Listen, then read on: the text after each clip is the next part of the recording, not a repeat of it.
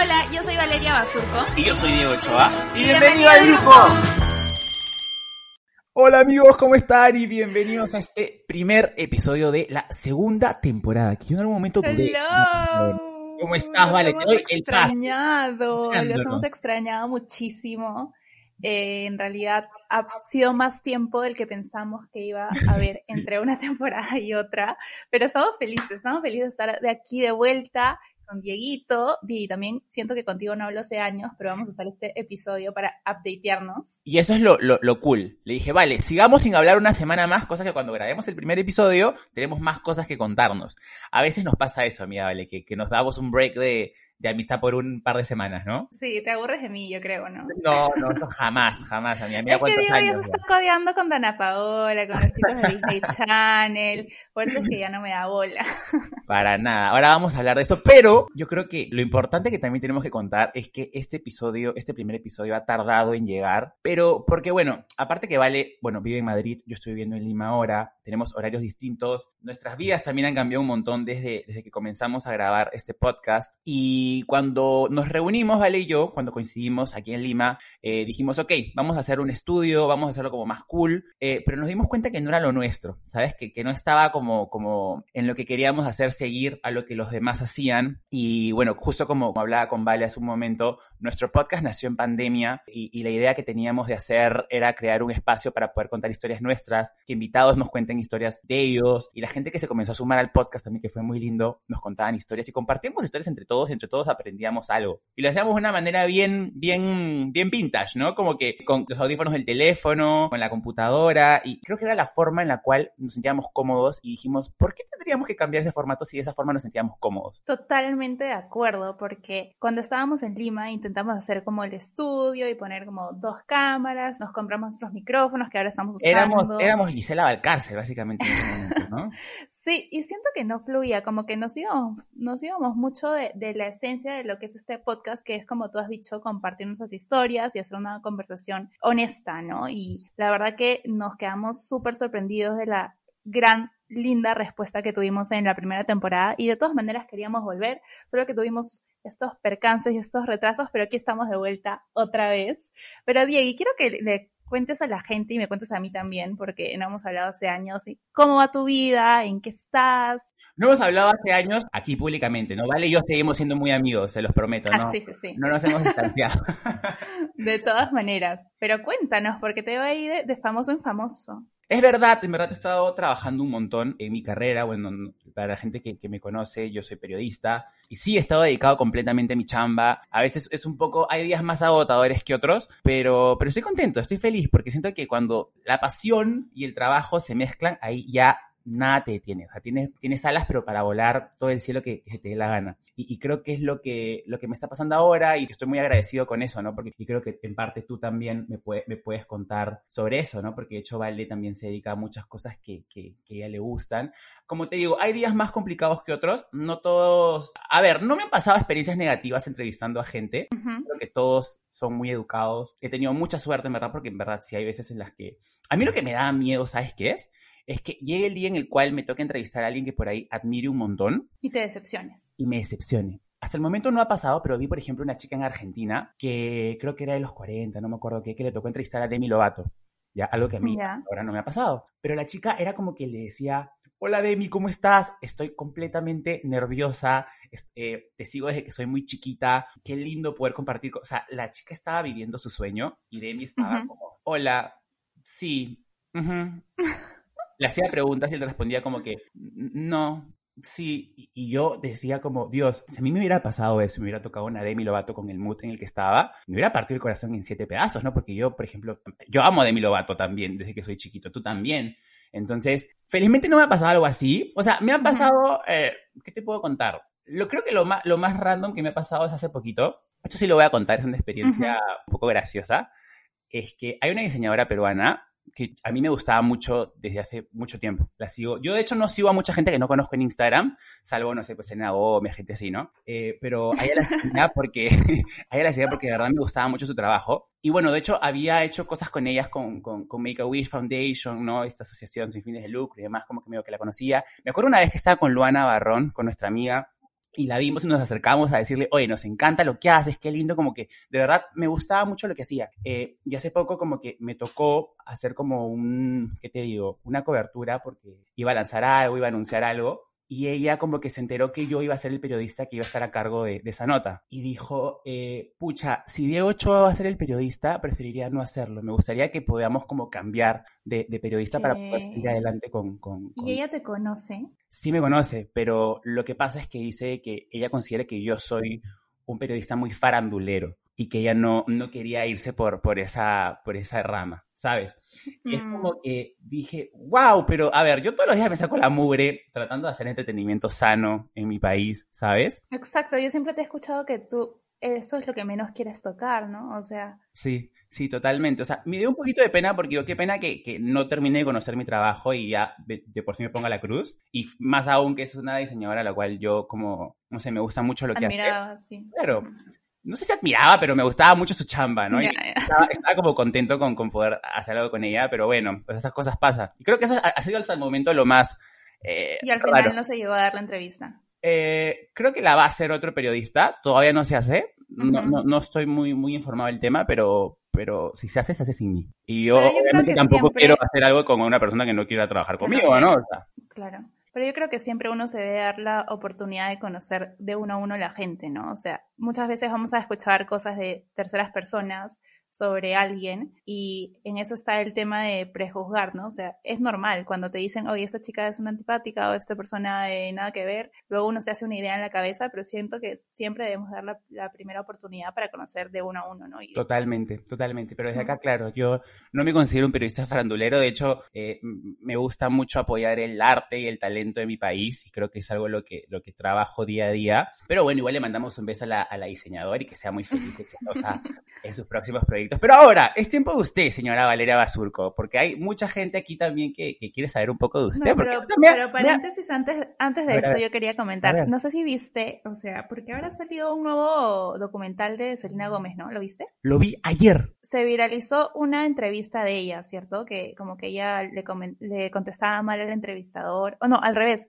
la entrevistadora le contestaba mal a ella, algo así. Entonces dije, wow, debe ser en verdad bien difícil porque los artistas deben de estar cansados de, de contestar, pero cuando quieren contestar algo y darse a escuchar, parece que la entrevistadora le dijo como que, ok, eso me sirve. Y le cortó. Ya, y ahí terminó. ¿Viste? Sí, sí, sí. De hecho lo vi ayer. Vi, vi, hacía como una rueda de prensa en, en París o Londres, creo, y, como que sí, no le fue tan bien con, con, con, los medios, ¿no? O sea, hay mucho para hablar del documental. Particularmente me llamó mucho la atención es cómo, cómo ella habla y muestra cómo la prensa trató este rompimiento entre ella y Justin, ¿no? Que yo pensé que era un tema del cual ella no se iba a volver a animar a hablar o a tocar o a, eh, no sé, buscar alguna forma que se asocie nuevamente con ella, porque creo que le costó mucho limpiarse de eso. Pero sin embargo se ve, ¿no? Y, no sé, la ves a ella saliendo a un lugar y le dicen, oye, Selena, ¿qué opinas de que Justin ahora esté con Hailey? ¿Estás celosa? Eh, ¿no? Cosas así, como también comparándolo un poco a ella y, Hailey. En mi cabeza fue como, wow, qué difícil ha debido ser para ella por, vivir todo esto, porque de hecho fue algo que significó un montón para ella vivirlo así públicamente, ¿no? Y tener esta nueva supermodelo de novia con él, y yo digo, wow. Súper difícil, están muy expuestos a todo, ¿no? Y a todos los comentarios. Y creo que muchas veces también, qué importante, o sea, a ver, ella, ella lo que dice al final de, este documental es cómo, cómo le afectó toda esta, esta relación con Justin, o todo el rompimiento básicamente, y cómo de un día para otro simplemente ¡pum! se sanó del tema, ¿no? Entonces como que finalmente todo ese sufrimiento y todo lo que pasó la, la ayudó un montón para ser la, la persona que es ahora, ¿no? Porque ella ahora es súper súper empoderada. Sí, o sea, de hecho también muestra, eh, o sea, creo que gran parte del documental la vas a ver como un poco mal geniada o malhumorada por, bueno, ella, dice que tiene como eh, trastorno bipolar, que es un tema en el cual la verdad yo no, no termino de entender tanto, no, no conozco mucho el tema, así que prefiero no, no, tocarlo tanto, pero, pero no sé si tiene algo que ver con eso, pero sí se le ve como a ella pasándola mal, ¿no? Haciendo un tour hace varios años. ¿Te acuerdas estos videos que nos pasábamos siempre tú y yo de ella cantando Who's que es una canción que vale Ay, que amo. Sí, que me pongo a llorar cada vez que la veo. Sí, sí estaba viendo esas escenas por ahí, pero ¿sabes qué? Me gusta que se, que se muestre real y que no se muestre como perfectita, porque al fin y al cabo es un ser humano y todos tenemos bajos y altos. Como tú sabes bien, por ejemplo, para mí este año fue de altos y bajos totalmente. O sea, tuve mis épocas buenas, ahora estoy en una época feliz, pero también he tenido mis épocas eh, un poco malas, un poco bajoneadas. Y yo creo que al final hay que aprender de que eso es totalmente normal, es totalmente humano y hay que aprender a como que pasar ese bachecito que al final todo es cíclico en la vida. No, no podemos estar todo el tiempo felices o todo el tiempo tristes, sino como que aprender nuestro balance y seguir adelante. Definitivamente, pero igual creo que tú también, eh, bueno, compartiste en este episodio que nunca salió. Eh, es cierto. Como, como complicado, ¿no? No sé si quieres hablar de eso ahora. Yo ojalá bueno, yo sé si quiero, yo jalándote la lengua en, en, vivo. En realidad, sí, bueno, lo compartí en este capítulo, lo compartí también este. Que nunca vi la luz de este capítulo. Ajá, por mi canal de YouTube. Pero básicamente, o sea, ¿cómo es que ahora ya lo veo tan alejado, ¿no? O sea, ¿cómo es cuando uno está en esa situación de, de que todo te parece triste, todo te, se te vuelve así como gris? Eh, no sé, como que está de repente aburrida de estar aquí en Madrid y hoy en día estoy, o sea, feliz, o sea, digo, ¿cómo puede estar en, ese, en esa situación, no? Este, pero nada, fue un momento que simplemente me sentía un poco desmotivada con mi trabajo, un poco perdida, básicamente que tuve la, la crisis de los 30 un año antes, al cumplir las 29.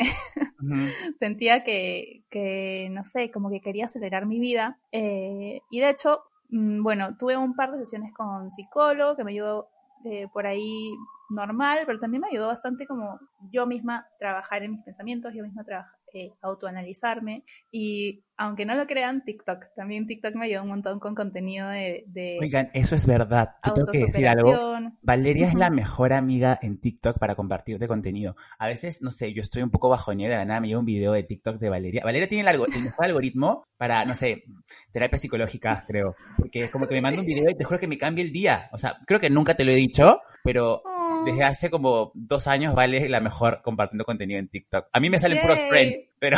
pero... compárteme también. No, es que, cuando, o sea, de verdad que a mí me sale, a partir de ese episodio que tuve, me sale un montón de, de contenido súper sano y súper motivador y súper bonito. Por ejemplo, el, el TikTok que te compartí la otra vez, que era como una oración que decía, Dear Future Husband, yo, o sea, yo ese casi me pongo a llorar, o sea, yo que siempre he querido, he tenido el sueño de, formar mi familia y casarme, no sé qué, y justo en esa época que veía en las redes sociales que todos estaban, eh, todas las chicas embarazadas, o todas las chicas casadas, o todas las chicas con su pedida, con su anillo, todo eso me afectó un montón y yo decía como, pucha, tengo 29, yo quiero esa vida, no sé qué. Y luego lo que, algo que, que me ayudó un montón el psicólogo fue que me dijo, tú vives demasiado como con checks y pensando en el futuro, tienes que disfrutar el presente. Y, y bueno, eso combinado con todos los TikToks que me vi, me ayudaron a, me ayudaron a superar. ¿Sabes qué pasa? Creo que, que también eh, nosotros eh, en esa sociedad también estamos como muy acostumbrados a tener estos, estos tiempos, ¿no? De tal edad a tal edad tienes que hacer esto y de tal edad a tal edad tienes que hacer lo otro. Eh, y siento que la sociedad también incluso es mucho más dura con muchas mujeres, ¿no? La mujer tiene que ser tiene que casarse a tal edad, tiene que ser mamá a tal edad y, cosas por el estilo que, finalmente... También. Y en Latinoamérica sobre todo. Eso es muy cierto. Y esos comentarios venían, por ejemplo, no sé, de mi abuela o de mi mamá, hasta que yo agarré y les dije, ya, en verdad, o sea, paren, porque, o sea, no puede ser que uno reciba esa, esa presión. O sea, yo ya tengo esa presión por mí misma, pero más aún de, familiares o como tú dices de la sociedad, ¿no? Y, muchas veces la familia también hace estos comentarios, pero porque vienen desde el amor, aunque no lo quiera, aunque no lo creas, vienen como que es el amor, ¿no? De cuidarte. Oye, hija, quiero que hagas esto porque eso es lo que se tiene que hacer y quiero lo mejor para ti, pero muchas veces estos comentarios también te terminan haciendo un poco daño, ¿no? Entonces está bien como darte cuenta y, también como comunicarlo con, tu familia sobre todo. Sí, sí, sí, súper importante. Por ejemplo, ahora que fui a Lima, que me encantó y eh, bueno, es una idea que se las comparto a ver si la quieren hacer tener como un consejo familiar y no sé, un día eh, nos juntamos, por ejemplo, eh, mi hermana, mi mamá, eh, yo y mis tíos cercanos. Y cada uno compartió, hizo como un update de su vida. Y me pareció súper, súper interesante y súper útil porque cuando tú dejas un ratito de enfocarte en ti y escuchas los problemas de los demás, dices,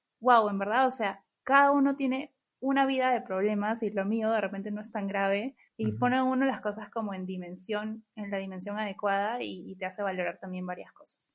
No, definitivamente, pero eh, qué, importante es sobre todo detectarlo a tiempo y qué bueno que tú, sobre todo, eh, no sé, terapia psicológica que es muy importante y creo que ya se está hablando mucho más del tema y se está dando la importancia necesaria. Sé que es muy cara que en nuestro país no todo el mundo tiene acceso a eso, pero si lo puedes hacer, hazlo. Em, y, sobre todo, bueno, TikTok y qué sé yo, ya tú te vas dando cuenta por dónde, por dónde te vas arrimando y vas como encontrando cosas positivas para, para tu vida. Hasta, hasta videos de YouTube. O sea, yo conseguí descubrí una psicóloga de Chile en YouTube que me encanta y ahora me suscribí a su canal y cada vez que, cada vez que, veo sus videos me empodero. Y ella habla bastante del amor y cómo, este, no sé, por ejemplo, no arrastrarte a, un chico y hay que buscar de todo, hay contenido para todo. Exacto, creo que hoy en día también hay mucho contenido de eso, hay mucho podcast también, creo que ya muchas personas están usando esta plataforma, lo cual me parece increíble y me encanta que cada vez haya más personas hablando de temas que, normalmente no se hablaban, eh, hablando temas incómodos que por ahí eh, está bien hablarlos también y creo que sirve para muchas personas el poder empaparse un poco de todo esto, ¿no? Eh, como, como también conté en el episodio fallido, en el no fallido, pero el episodio que nunca vio la luz, que, que, contamos tanto Vale y yo, tuve una experiencia similar, eh, como ya finalizando la pandemia, yo venía como muy contento, diciendo como que, oye, a mí la pandemia me ha pegado increíble, le he pasado súper bien, no me he deprimido como todo el mundo dice que se deprimía, qué pena por, por, todas las personas que les pasó esto, pero a mí no me ha pasado, qué bueno. Y me agarró al final, porque terminé como una relación a distancia que, que justo lo, lo, compartíamos con Vale, que me afectó de una forma en la cual a mí me sorprendió muchísimo, porque a la edad que ya tengo y por las experiencias que he pasado, yo decía, bueno, yo ya soy acero, o sea, yo cuando termino algo, termino y está ¿no? Ya, ya estoy aprendido, ya estoy maduro, grande, pero, pero sí, me afectó de una forma terrible. Aparte, eh, creo que estas relaciones de pandemia y a distancia, eh, a veces como que también pasaba que como no veías a la gente y no tenías cómo distraerte, únicamente te centrabas en esto, ¿no? En esta relación y eso fue lo que a mí me pasó. Era como tu salida. Claro, era como el mundo arriba era un desastre, el mundo se estaba cayendo de pedazos por todo lo que pasaba con, con la pandemia, pero yo estaba como en casa fiado y como hablaba a, distancia, era como que lo más bonito que yo tenía en el día y como que eso se desapareciera de la nada, a mí me afectó un montón, ¿no? Porque lo sentí un montón, porque yo no podía salir con mis amigos a, a ok, vamos a tomar, vamos a, a hacer lo que hacen los amigos cuando, no sé, cuando terminas una relación, no se podía hacer porque estábamos encerrados. Entonces, creo que fue por eso que, que me costó un poco más, pero, pero wow, salir de eso para mí fue un gran reto, al igual que, que le pasó a Vale.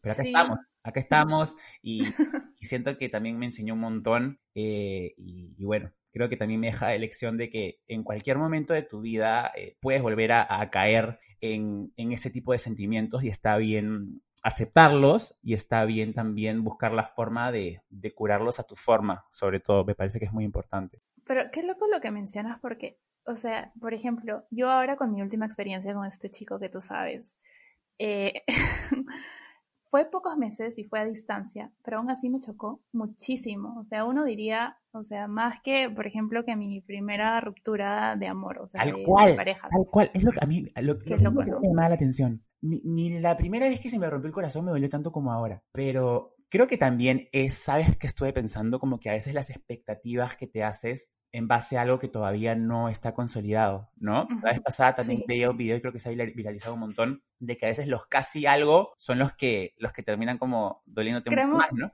Creo que hemos visto el mismo video porque te juro que yo entré a los comentarios y todo el, mundo decía, wow, es cierto, o sea, cuando uno no tiene, eh, cuando uno todavía tiene el, sueño y la idea de lo que puede llegar a ser, eso te duele más que algo concreto porque ya, que ya viviste. Claro, porque finalmente eres tú eh, viendo a futuro y ilusionándote con cosas que, que, que, por ahí en tu cabeza pueden pasar, pero que de la nada como que te pinchan el globo, eh, me imagino que, que, debe ser mucho, un montón, ¿no? Debe ser muy doloroso.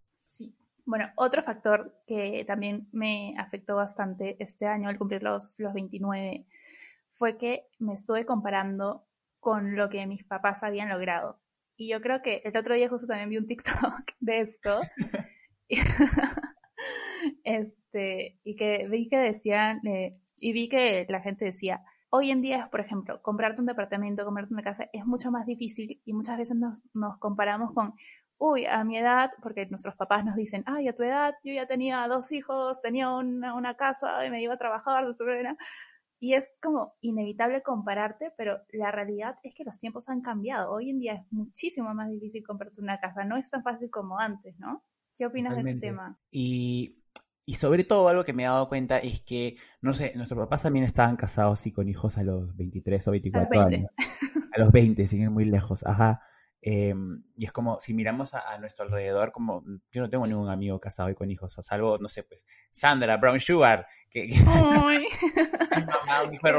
un añito.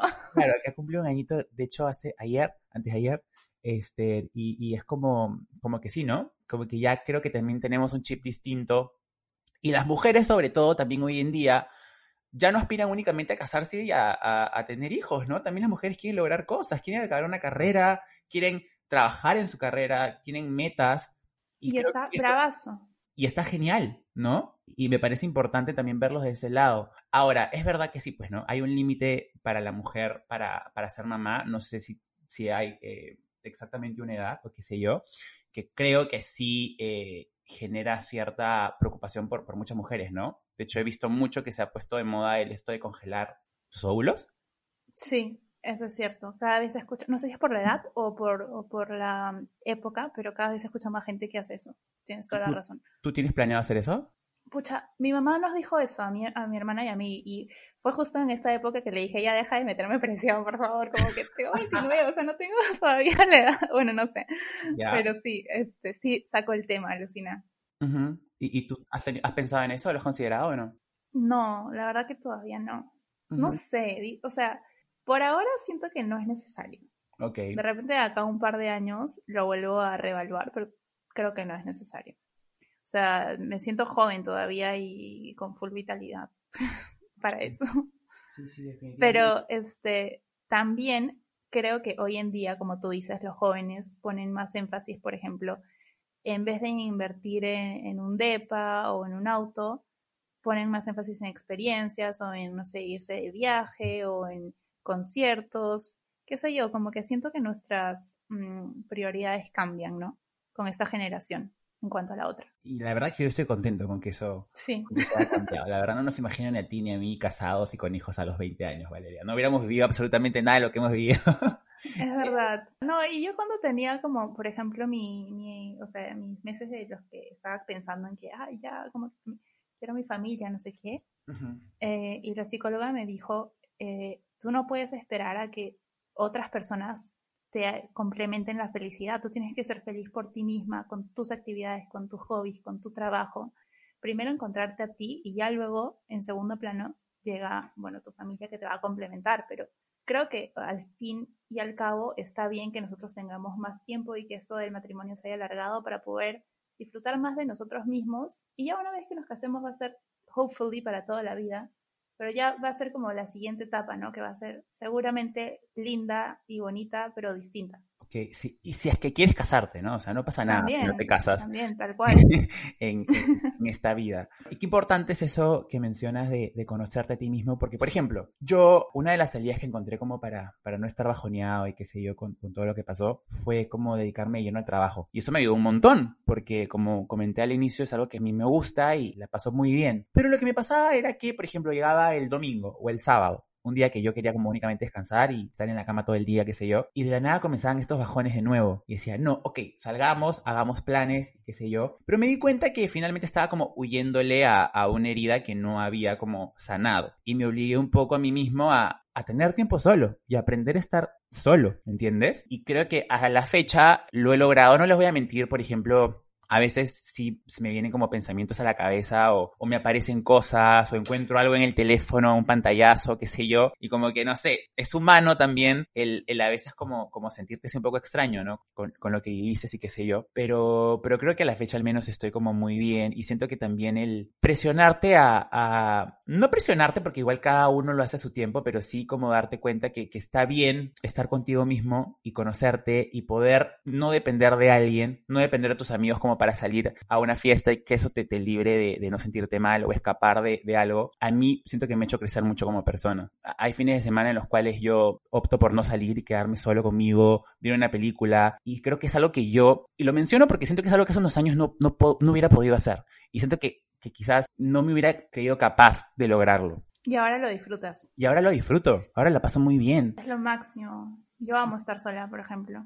Y siempre amé estar sola. ¿Pero siempre has sido así contigo? Yo siempre he amado estar sola, me ha encantado, o sea, siempre he sido muy solitaria, pero justo en esta época que tuve mi, mi bajón, no podía estar sola. Me, le tuve un terror a la soledad que, o sea, que yo le decía, le decía a las personas de mi alrededor como, oye, no, o sea, hay que hacer planes porque no, no quiero estar sola.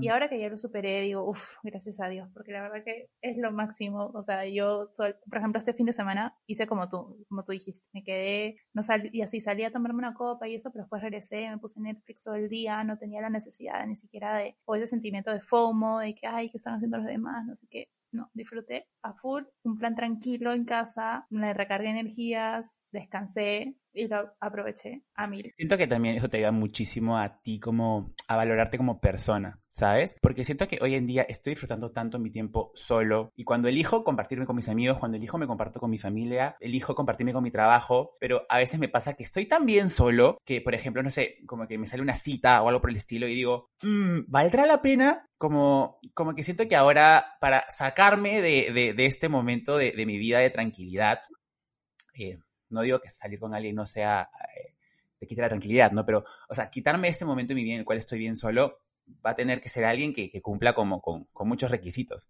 ¿sabes? Tal cual. Y, eso también es importante, ¿no? O sea, verlo, verlo de esa forma. Pero me parece increíble lo que has dicho del trabajo y de mantenerte ocupado, porque es muy cierto, Diego. Parte de la razón por la cual yo estaba desmotivada era porque tenía tiempo de más. Entonces, si es que tú de repente te estás eh, sintiendo como perdido o medio bajoneado, desmotivado, de repente métete a alguna actividad nueva o replantéate tus metas. Yo me había olvidado de mis metas, de lo que yo quería lograr con mi marca, como persona yo. Entonces siempre es bueno recordarte eso y decir, ok, bueno, voy a trabajar para lograrlo, qué voy a hacer, a qué clase me voy a meter o qué actividad voy a hacer o en qué puedo mejorar yo para poder lograr mis metas. Y sabes que cuando uno está ocupado, yo siento que no hay, o sea, no tienes tiempo ni, ni, ni para ser tóxica o ni para pensar en qué ha pensado el otro, ¿sabes? Sí, sí, sí, totalmente. Pero bueno, ahora creo que es momento de pasar a las preguntas del público. Yes.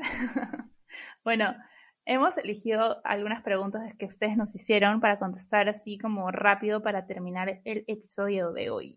Bueno, aquí hay una pregunta para ti, Diego. Para mí, ok. Ah, directamente, así para mí. Sí. ¿Cómo puedes ser amigo de Ale Fuller y Flavia Ah, comenzamos, comenzamos tensos, ¿no? O sea, yo que estoy diciendo al comienzo del episodio que no soy un periodista de farándula, ¿no? Que no sé qué, y ya me vienes con esa.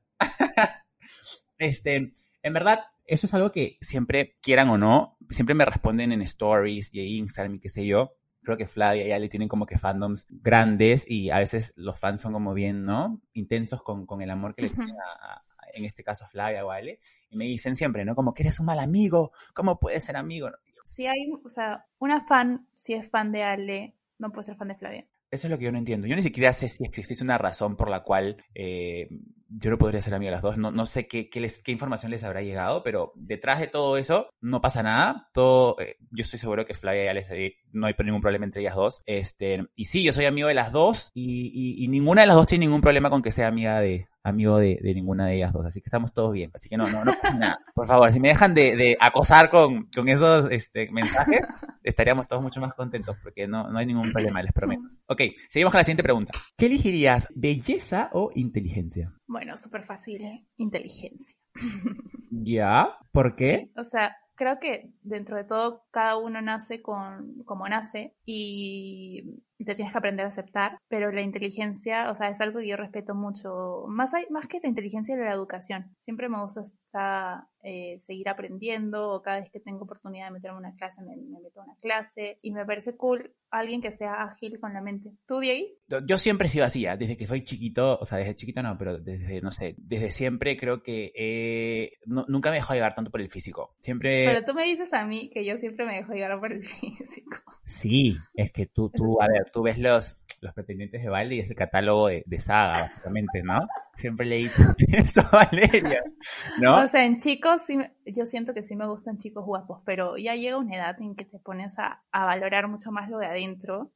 Y al fin y al cabo, o sea, por más que sea un Ken, el chiquito, o sea, si no tienes nada aquí en la cabeza, o no tienes valores, o no tienes algo bonito que compartir, no queda en nada, ¿no? Ok. Yo, yo sí, en verdad, siempre he sido mucho más relajado. Siempre me ha, me ha llamado mucho más la atención una conversación, conocer a la persona, saber qué tiene acá, qué tiene acá, los valores. Creo que eso es algo que importa más que nada. Qué difícil es conectar con alguien, ¿no? O sea, como en todos los niveles, me parece súper difícil. Yo creo que por eso que enamorarse es difícil, o sea, la gente que tiene muchos novios, yo los admiro y digo, wow, qué lindo que has podido conectar de una manera tan especial con tanta gente. Ojalá que hayan podido conectar de verdad también. Pero sí. pero sí me ha pasado que, por ejemplo, he conocido a, a alguien como en una fiesta, qué sé yo, y como que quedamos en cenar o en almorzar, qué sé yo, y me siento como frente a la persona, quiero irme ya. vale, por favor, haz, que me estás llamando como para, para salir de acá. Siguiente pregunta. Eh, ¿Elegirías viajar gratis por un año o comida gratis durante un año? Viajar, chicos, saben que amo viajar. Eh, y viajar es más caro que comer, creo yo. que de todas maneras viaje. Y, si no, viajas y comes McDonald's todo el viaje, pero viajas, eso es lo importante. Sí. opinión igual que Valeria. Ok, ¿tenemos más preguntas o ya no? Mm, Diego, ¿podrías perdonar una infidelidad? Em, yo antes te hubiera dicho que no. Qué difícil pregunta. Sí, sí, sí. Ahora como que la pienso. Creo que depende de muchas cosas, depende del contexto, de la persona. De la conexión que tienes con esa persona, ¿sabes? Em, sí, yo creo que va por ese lado. Yo podría perdonar así como una ocasión puntual, ¿no? Un ups así. Exacto, ya, pienso lo mismo. Pero, por ejemplo, no sé, alguien que lleva una doble vida y que está ahí como que saliendo por varios meses, como, no, no, no, eso, eso, eso sí que yo no lo entiendo, la verdad. Claro, no, no, no, ahí sí estamos completamente alineados, ¿ah? No, no, no, eso de vivir una vida paralela la que lleve como ya mucho tiempo. O la amante, no sé. Eh, sí, pienso igual que vale. Eh, pero bueno, hemos terminado las preguntas ya, ¿no? Sí, sí, sí. ¡Ay, qué rápido se acabó el episodio! Uy, se ha pasado volando, pero me ha encantado, la verdad, eh, volver a conectar contigo, con los chicos del grupo. y no puedo esperar al siguiente capítulo, ya lo quiero grabar el siguiente capítulo. Por ahí de repente tenemos invitados. Si tienen eh, invitados ahí en, la cabeza que tuvimos, invitados muy cool la primera temporada, ¿no? Arrancamos la, temporada con, con Danny Martins de Sapping Song, un ídolo de infancia mío de Vale. Así que... Sí, justo nos estábamos acordando para terminar el, último chisme. ¿Lo contamos o no lo contamos? No, no, no, yo creo que eso se queda entre nosotros, ¿ah? Ah, ya. Bueno, chicos, mil gracias por escucharnos. Eh, cuéntenos en nuestros Instagrams. Eh, yo soy como arroba Valeria Basurco. Diego está como arroba Diego Ochoa A. Eh, no sé, ideas, invitados, temas, lo que sea la verdad que me, da mucha nostalgia decir esto porque siento como que nos remontamos hace dos años. Pero es, verdad, pues no tanto Vale como yo estamos en momentos completamente distintos y qué lindo, la verdad, volver a, hacer este, este proyecto tan, tan bonito que, la verdad que nos ha traído muchas alegrías tanto a Vale como a mí. Y que por fin podamos hacer un esfuerzo para encontrar el tiempo para hacer lo que ha sido también otra logística interesante, sobre todo. De todas maneras, pero ahora sí volvemos y volvemos con fuerza, así que nos vemos la próxima semana. Muchísimas gracias por escucharnos, les mandamos un besote. Un abrazo a todos, gracias por acompañarnos hasta aquí. Chao, chao.